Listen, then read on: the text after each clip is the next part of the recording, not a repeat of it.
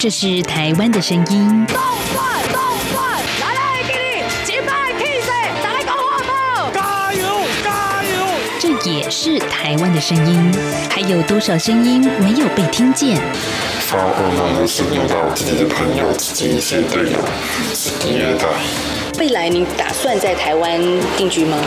呃，可以的话当然定居嘛。这边怎么说也是一个民族自由的地方。每个可能变成了小部分人。你没有公益，你不能维护基本的人权，那你就没有完全的安全。在这狂乱的年代，思考让我们自由，就要听晚报，听见新闻之外。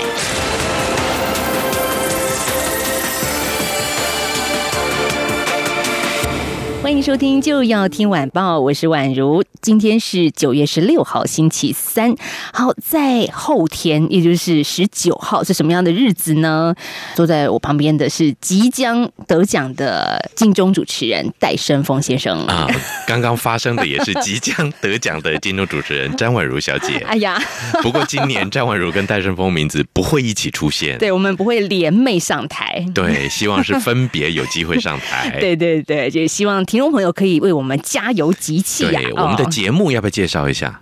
我们的节目对个别的啦，我的节目就就要听晚报啊，就是现在大家听到的，是是。那我周一到周五，哎，晚上六点半到七点钟，真的啊。那我的节目其实时间我都没有在记，不过是跟志毅啊谭志毅一起主持的弦外之音，就是跟之前大家的习惯，我跟宛如合作的这个老师老师为什么啦，或者是二十一点听台湾，完全不一样的感觉。从心理学来聊音乐，哇，真的好棒。我们今天也要从心理学来聊新闻。我发现戴老师。好像什么都能聊，但是我觉得这个礼拜有一个新闻可以让宛如跟戴老师甘拜下风。对我们完全词穷。我们在刚刚在 rehearsal 的时候呢，两个人完完全全呈现了三秒钟的安静。对，因为太敬佩这个人了。对我们从来没有办法想到，还有人口齿比我们更伶俐。不过戴老师是真的蛮强悍的，就是在口齿伶俐上面，这是大家有目共睹。但是呢，我们也其实也在回过头来看到，所谓谈新闻聊心理哦，就是十九号跟金钟奖同一天哦，第十二届海峡论坛要在厦门举行。那立法院前院长王金平过去是说了要率团出席，但是呢，刚刚说到这位超会讲话的。中国官媒央视的主持人李红就嘲讽说：“哎，这个人要来大陆求和，立刻引起了台湾社会的高度不满啊！好，这个人要来大陆求和，连王金平三个字都没说，就说这个人了。好，当然这个求和之说引起了轩然大波啊！那怎么办呢？央视的花旦主持人李红，他马上在十三号改口说：我说的求和是寻求和平的意思。是，这已经是。超脱了说文解字的最高层次了。对，今天不应该找犯罪学老师，要找中文系老师，对，汉学大师才可以。对，求和到底还有什么含义？你知道吗？真的很难说下去。求和还有什么含义呢？没有错，不是表面上的那个含义吗？是，所以呢，也就让我们刚刚跟宛如呢，真的两个人想了三分钟、五分钟，抓破头了，像柯文哲先生一样死命的抓，还是想不到求和到底是什么东西。就是寻求和平嘛，人家就告诉你啦。对啊，难道还有寻求核实吗？最近台湾未来要炒的题目还是核能呢？哎，对，所以其实真的很奇特的，就是我们真的搞不懂“求和”这两个字背后的意涵，原来还可以解释成寻求和平。这个在沟通上实在是太牵强了啊！真的。如果出一个小学生照样造句的话，求和，最后造出来寻求和平，可能会被老师打打个叉叉叉叉。对，没有错，这让我想起一个台湾很有名的造句，叫“难过”。哎，不知道宛如有没有听过？没有，真的是个造句。难过，通常宛如会怎么造句？我心里很难过。对啊，就这样子啊，有个心情表述啊。对，结果有一个国小四年级的小朋友就写：“我家门前在挖大水沟，很难过。” 好，今天我们是堂堂大教授所说出来的这个造句，大家千万不要模仿。没有错。好，那央视大主播李红所说的呢，真的，诶，大家也是听听就好。是的，但是其实台湾社会在这个礼拜前半段哦，都还希望说，至少中国方面能够有一个道歉的说法，是因为毕竟海峡论坛嘛，大家还是希望两岸能够真正的寻求和平，哈，不叫求和哦，是寻求和平哦。但是那个道歉好像一直没有等到。当然，李红他自己也说了，他所谓的求和之说是纯属个人表述，不代表中共官方。但是就算好了，李红大主播这样说，大家还是没有接收到中国的道歉呢、对，没有错。因为呢，在台湾的认知里面呢，我们充分的去认同一件事情，就是这一些在台上啊担任中国官方媒体的发言人啦，或者主播啦、广播人员啦，这一些朋友们、传媒的工作人员们呢，他们背后如果没有中国政府的授意或首肯的话，我相信他嘴巴里应该吐不出“求和”这两个字才对了。也就是说呢，呃，李红小姐，您的个人意见，想必在您也那么专业的一位传媒人员，我相信您应该知道，您的那一支麦克风其实就代表了背后整个您的政府需要你传达的意见是什么。我觉得这个是每个传播人必须要有的一个警觉、自觉跟高度的这个自我自制能力。那我觉得这个是很重要的。就像今天啊、呃戴老师在这里啊、呃我们有时候在分析一些犯罪的议题的时候，我们绝对不能戏谑或者是去揣测，哎，加害人啊、被害人啊什么什么的，因为这个不是我们做节目的本意。那所以我想呢，呃，也就是说，为什么也台湾为什么这次反应会这么大啊？因为我们没实在没有办法解释说一个呃这个官方媒体的代表女主播讲出来的话，只是她心里自己想的 murmur，这件事情就会让我们觉得有点太不符合常理了啊、对我们看一件事情，要从它的脉络整个来没有错看嘛。你看这两个字只是求和，但是它不是叫只是求和哦，这可是丰富的政治意涵在里面哦。没有错。所以最后呢，中国国民党就决定了不用政党的形式来参与十九号在厦门举行的海峡论坛了。今天来回到正题来说，真的可以从这个新闻看见人性吗？看见心理吗？所以老师，我们要从道歉这件事来说起了。嗯，其实我觉得一个比较重要的观点来自于就是道歉这件事情到底什么时候会发生？你对不起我的时候，对，那所以呢，也就是说，当我们人什么时候发生道歉这件事情呢？其实，在心理学做过很多的研究，蛮有趣的啊、那当然没有一本书叫做《道歉心理学》了啊，只是道歉这个机制哦，这样的一个人际沟通的过程呢，一般我们把它放在社会心理学里面。嗯嗯，那社会心理学里面所提到的道歉呢，通常会是在，比方说什么呢？就是发话者讲话的这个人讲出来的这一些讯息，或者是他讲的话，或者他写出来的文字等等，做出来的动作等等呢，没有让收话者，就是接收方这一方的人呢，符合他的预期。也就是说，也许啦，我们今天呢，李红小姐在当时，如果她这样讲，哎，今天呢，台湾地区派出某某某代表啊，然后呢，来到我们这个地方参加这个海峡论坛，其目的为寻求两岸之和平，反正她把话讲全，嗯，这讲的非常的四平八稳啊，嘛，没有错啊。如果嗯。这样子讲的时候，按照他们那边的讲法，我相信里面也能交代，嗯。外面倒也和，也就是安安心心的。哎，的确没有错，我们也希望大家都希望不要这么闲着没事，兵戎相见，干戈动肝火嘛，哦，没错所以呢，嗯希望能够把这个情势呢略有做一点缓冲润滑的作用。所以当话讲权，讯息量是充满的时候，嗯这时候就没有什么发酵的空间，自然也就不会有预期落差的出现。大家也就可以想象，今年的海峡论坛还是行礼如仪的举行。那看到国民党跟共产党两方呢，就还是有一些对话了。对对，那或者应该换个角度讲，也就是说呢，可能交换个纪念品来拍个合照、握个手，哦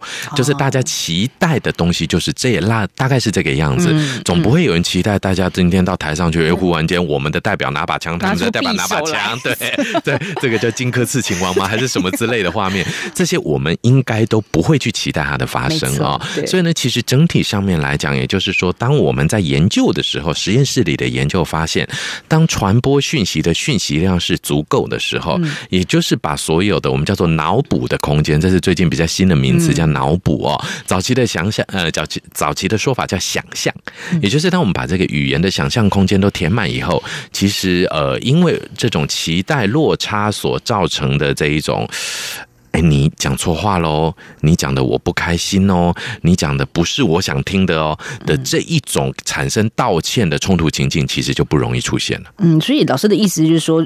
不会出现道歉或者是误解的最好状况，就是你把话说清楚。对，前总统李登辉先生讲过一句话，叫“讲清楚，说明白，哎，对选票自然来”啊。嗯我记得他曾经有说过这一段，真的就是讲清楚、说明白。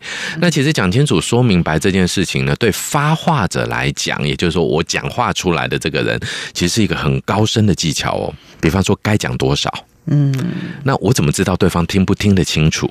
对，那当然，这些部分呢，经过主播，我相信在一个呃官方媒体的主播的身上，这绝对是千锤百炼的这个天赋能力了。嗯也就是说，他必须首先他有非常快速的应变能力，那另外他背后的制作群所给予的稿件啊，他的一些读稿各方面一定也是极端完备。也是经过层层审核之后，对对他才能够在官方媒体说出来是，其实台湾我相信，即使我们今天是做到近乎于百分百的新闻自由了，嗯。但是真正在官方媒体必须要做，比方说国庆谈话、元旦谈话、总统谈话，那个稿子可不是昨天晚上自己随便想一想、做梦梦到就写出来的，哎。一定是经过非常多的多方思考，甚至搞不好很多国家都看过了，嗯。我们人民是最后一个看到的。啊，真的说实在的，我觉得可能性是很高的哦，对，就是大家都参酌好了、参详好了，好，那一个大家都可以接受的版本，我们就把它放出来。嗯那这是一个完整性很高的一种官方媒体的沟通，所以这在正式的 formal 的这一种沟通场合其实是必要的。所以，当我们今天发现说，在官方媒体的场合出现个人意见，出现啊，这只是我自己心里的 murmur，或者是我们记得台湾早期也有几次不小心，可能导播忘了切换频道，麦克风没有关麦克风没有关，哦或主播剪音来，或 live 不小心剪掉了什么之类的，这一些的小失误所带来来的，很意外的就会变成沟通中的一些重大的破口。嗯，我这是在很严肃的场合，的确会造成这样的情况。但是其实私底下宛如跟戴老师的对话，宛如都好想播出来给大家听一听。对，有机会我们应该剪一个 NG 集，我 NG 大大全这样子。对对对，嗯不过还是跟大家说，其实央广我们自己还是有充分的新闻自由啦。今天讲什么，好像旁边也没有什么人在监听。啊对，但是我觉得我们还是秉持着专业，因为新闻自由各方面其实还是有一个专业的尺度是存在的。没有错，其实呢，就像我们今天在大学里面讲学，那其实台湾的宪法保障了我们所有教授的讲学自由，但是讲学自由的大前提是你不能说谎、乱说、乱扯，或者故意把今天呃，比方说讲心理学好了，人家就已经是发现好的机制，你把它反着讲，这些都是不正确的。我们的自由不能包括在错误的、恶意的，或者是恐吓的、威胁的，其实这些部分都不是自由的范围内。嗯，哎，这马上又拉回犯罪学的专业了耶。哎、其实真的啊，因为对，所以比方说我们网络上面很多的言行，嗯对不对啊？那前阵子我们会发现说，呃，我们据说我们 podcast 很红的一集馆长直播的这一集、哦，对对对对，大家可能都很有兴趣哦。其实真的，我们就会发现说呢，这一些威胁性的言论啦、恫吓性的言论，其实都是不应该的。嗯那当然，这些他会说这是我的自由啊，为什么不能？我就是不满，我就对你说哦，你给我注意一点哦，你我要对你家里不利哦。其实这一些话呢，当然你可以说，但是坦白讲，你已经踩过了自由或者是言论自由的这条红线了。是更遑论是在大众传播的频道上没有错，说出这因为我们拥有公共权利的时候，这个的嗯呃准确性就要更高了。是，所以我们在下个阶段要再请教戴老师说，既然我们刚刚从社会心理学来谈道歉，哎，为什么要道歉这件事情，可能是错误的解读，当然也有可能是另外一种故意的外交辞令。这种外交辞令，哎，这另外一个层级的问题了，没有错但是。如果你真的感受到委屈，你很希望得到一个真心的道歉，那这个到底怎么才能够做得到呢？我们在下个阶段再跟听众朋友一起来聊聊。台湾之音，给你最有 feel 的声音。中央广播电台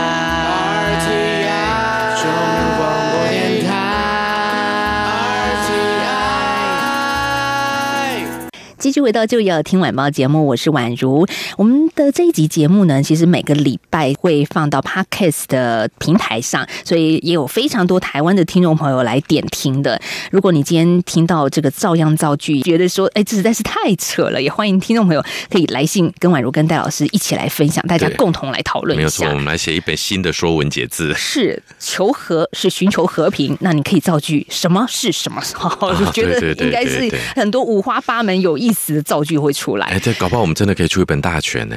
啊。对，因为最近其实那个 我最近试做一个，就是二零二零年青少年叫做屁孩语录，对，十个屁孩语录我全错，完全不会像是什么。是屁孩语录？最近有一个我最近学到最新的叫咩扑，哦，没听过。我也没听过，所以我错了。了 对好，说不定听众朋友，你可以告诉我答案是什么。对，来信请寄到以下的信箱 w a n at r t i 点 o r g 点 t w。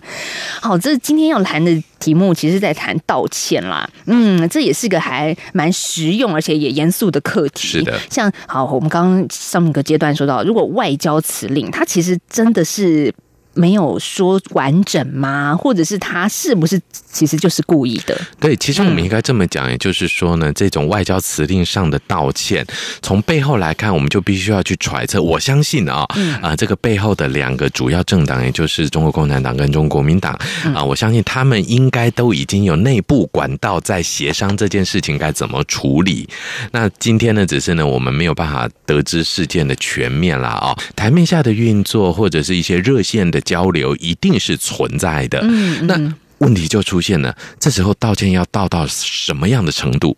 嗯所以我相信呢，中国方面呢，其实他们一定觉得我很有诚意了嘞，就是个这个女主播嗯。台上面讲的去错话，我在隔天就叫她马上更正了，而且讲了也叫寻求和平，也是咱们两方都想要达成的事儿，你还有什么话好说？对我这边也补充一下，李红她在十号晚上说这个求和说嘛，引起轩然大波之后，中国的国台办在十一号也公开表达是欢迎王金平率国民党出席论坛，但是呢，其实对李红的发言没有多做评论。所以其实呢，换个逻辑来讲，也就是说，官方还是有官方的一个四平八稳，不要说错的这个立场。那他们其实切割的蛮清楚的，就是至少不要让官方淌进这趟浑水。哦，原来我受益你讲了这些粗鄙的言论，然后现在我再来帮你擦屁股，这样不就所有的光环都会堆到这个主播身上去了？那但是台湾要等的却不是这个样子，我们希望等到的是透过这个发言当事人以及正式管道所得到的正式的一个道歉。那么道歉就出现了，什么叫做道歉？嗯，对，也就是我们，我想呢，我们这一个阶段要讨论一个很重要的主题，就是我们这些接受道歉的这一方，到底怎样才能感受到这个道歉者的诚意？那我们会发现，尤其在这个犯罪防治的现场啊，我相信宛如跟我曾经做过一整集《老师老师为什么》的这个修复式正义里面提到，其实非常多的犯罪被害者或者是犯罪被害者的家属，他们为什么不愿意原谅犯罪加害者？他们最大的一个心中的痛，就是感受不到他真诚的道歉、这五个字。对，但是什么才叫真诚的？对、这个问题，其实我一直没有什么太多的感觉。我是在什么时候感受到呢？在我日本留学的时候，日本是一个对于道歉这两个字呢，充满了玄妙的使用的一个民族对。啊，我记得日本好像常常把这个道歉、什么 s 之类的这种词挂在嘴边的民族，没有错但是他真的是道歉吗？所以举个例子来讲，就像宛如您刚刚讲的“死密马森”，当你把“死密马森”当成对不起的时候，就代表您是日文的初学者或者还没碰过的人。哎，没错，比方说，大家在日本都会觉得谢谢叫阿里嘎多ございます。对啊对。嗯但是举个例子来讲，当今天有人帮我倒茶倒酒的时候，嗯，如果你讲阿里嘎多ございます，他会一下下就知道，哎呀，你是个怪怪的外国人啊很想学日文的外国人。但是如果你在啊啦すみません，这个时候他就知道，哎，这家伙懂哦，这什么样的感觉呢？就是说。 不好意思，我谢谢你，因为我的存在造成你的麻烦，所以这个谢谢变成不好意思，谢谢你，所以这个史密马赛拉长了，变成一个不好意思放前面。所以其实呢，我在日本听到很多的一些案件陈述的时候，我最奇特的一个就是日本人最喜欢讲就是。呃，如何道歉这件事情，他们就会用一个在从心底 kokoro no soko，就是从心底马克多尼亚哦，很诚恳的啊，那没有莫需要给狗在吗？对不起，我完全没有理由，完全没有申诉的借口，从心底觉得我已经不申诉了。这句话可能是日本最高档的道歉。中日之间的问题，台日之间的问题，我们总是会觉得日本对于二次大战的战争、道歉的不切实，日本却觉得我道歉的超切实。其实这就是语文上面的差异。那所以道歉到底是什么呢？我们就回到心理学这个，至少把文化拿掉嘛，大家语言都抽掉以后，心理学上到底怎么样看道歉？我们会发现呢，道歉回到一个很重要的观点是什么东西呢？就是讯息的平等传递这件事情。一般来讲，会发生道歉的感觉，大部分都建立在发话者讲了一些被脑补的不完整的、容易造成误解的讯息之后，被害者去解读，就是听的这一方了。我们不要讲被害者，就是这个听话者去做解读。那听话者其实很麻烦，他没有发声的机会。他没有再讲出来的机会，他会觉得哇塞，我被你这一句话给压制了，被你这句话给误解了，被甚至用粗俗一点话，我被你这句话给敲塞住了，这种感觉，好像我我落入了弱势的这种感觉。那这时候呢，我们如何真正的感到道歉？其实第一件事情必须要说的是，就是这个发话者要能够同理到被害这个收话者的不舒服的感觉。哦，这同理很重要，这两个字。对，同理是重要，所以。这什么叫做同理呢？这是发话者。如果我们这样讲啊，我刚刚讲的话，嗯呃，我想造成了你心中的不愉快，这个不愉快的感觉我感受到了，这种感觉是很重要的。也就是说呢，我们不是说啊，对不起哈，我刚刚讲的你好像不开心。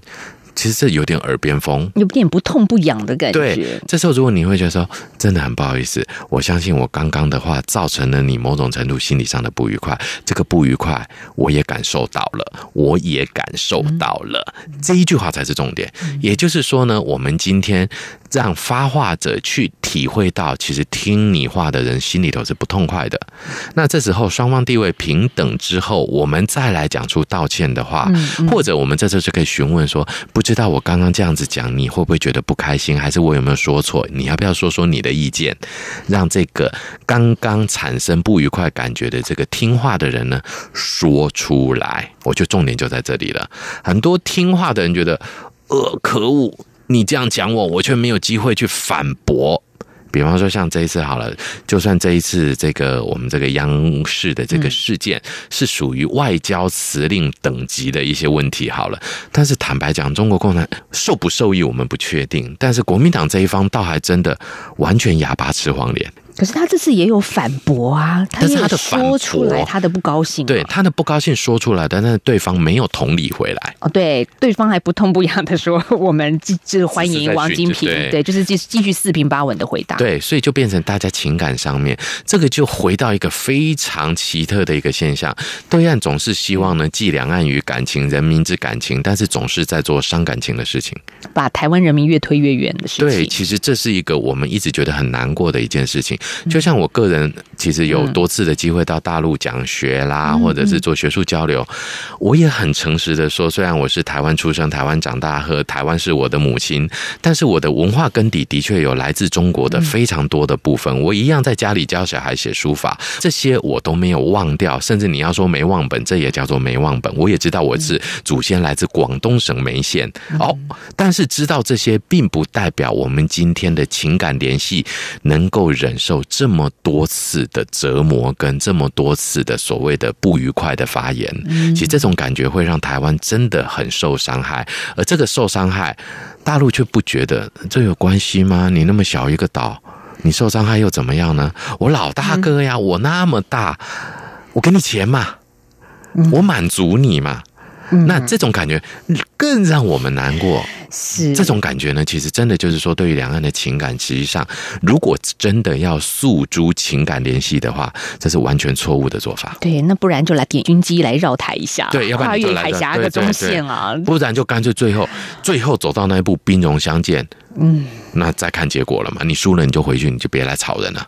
你赢了，那再说我们看要怎么？你看你们管不动，管不管得动台湾再说。台湾坦白讲也不那么好管的。嗯，真的，像戴老师会讲话的人超多的。反 正我大概直接就哎，对对，但但是我听不到我的话了。不过我真的觉得说。道歉是一门艺术，但是他这个艺术也并不难，因为刚刚其实有一个 SOP 嘛，你你大概先同理，然后可以说出什么样的话，也让对方说出来，对，双方不就是已经不用到兵戎相见的那个地步了吗？所以呢，其实很重要的这一种，而且这个流程并不长。嗯，在我们做研究的时候，很有趣的会发现呢，一旦让这个听话的这一方，就是曾经受过委屈的这一方讲出来以后。很多的不满都消失了。而且他的满意度会骤然上升，也就是对沟通的满意度了。我们不能说是对发话者的满意度，而是对当次沟通的满意度会整个回升上来。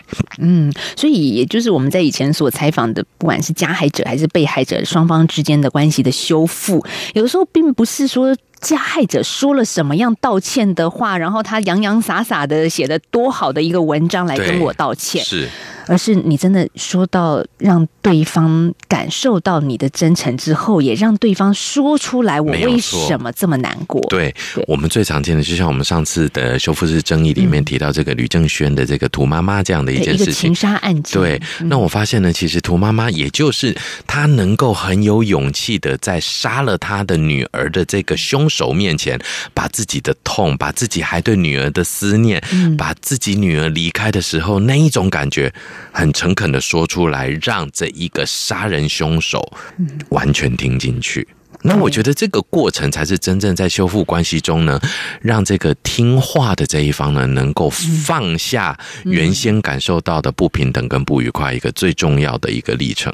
所以呢，就像这次讲到的求和说，这我们把它拉回来的话，其实这个伤台湾人的心的地方在哪里呢？其实我们从头到尾也没要跟你不愉快。我们到底要求什么和？是你的飞机飞到我这来，不是我们的飞机飞过去。嗯，对，所以呢，换个逻辑来讲，我们今天买武器自保。我们也不见得要打你啊，我们也可以。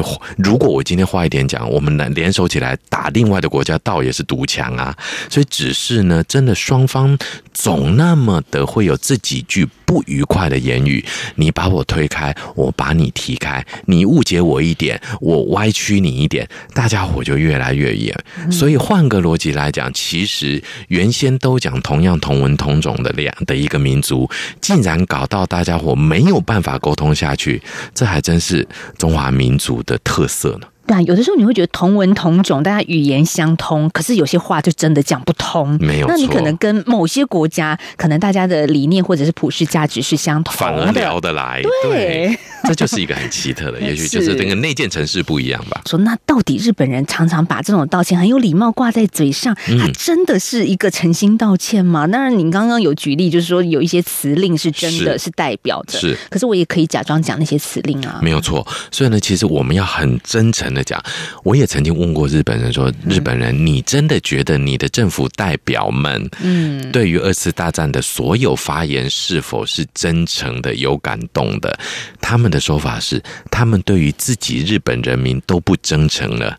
你觉得你们外国人信他做什么？哎，意外的不一样的思考，对，我们不见得要去探讨他对我，呃，比方说日本政府的做法，对于哪个国家政府的做法是如何？这不是我们这么呃一个。小国民们可以真的参透的，但是也许从国民的感知性上面来讲，我们会希望他们的真诚性更高一点。嗯，所以为什么二次大战的那些受虐、被性侵害的慰安妇阿妈，一直一直说我这一生就在等一个日本人的真诚道歉？对，但是日本人会觉得我钱都给你了，你到底还缺什么？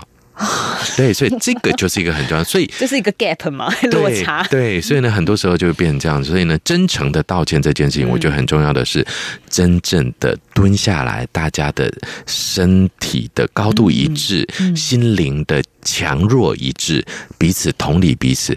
很多时候，道歉这件事情非常的简单，就是一个无声的拥抱。看一个人是不是真诚的道歉，有时候就是看肢体语言，没有也是其中的一个重要的观察啦。没有错。嗯，我们看到李红主持人，他依然是美艳动人。嗯，然后播报新闻还是一样。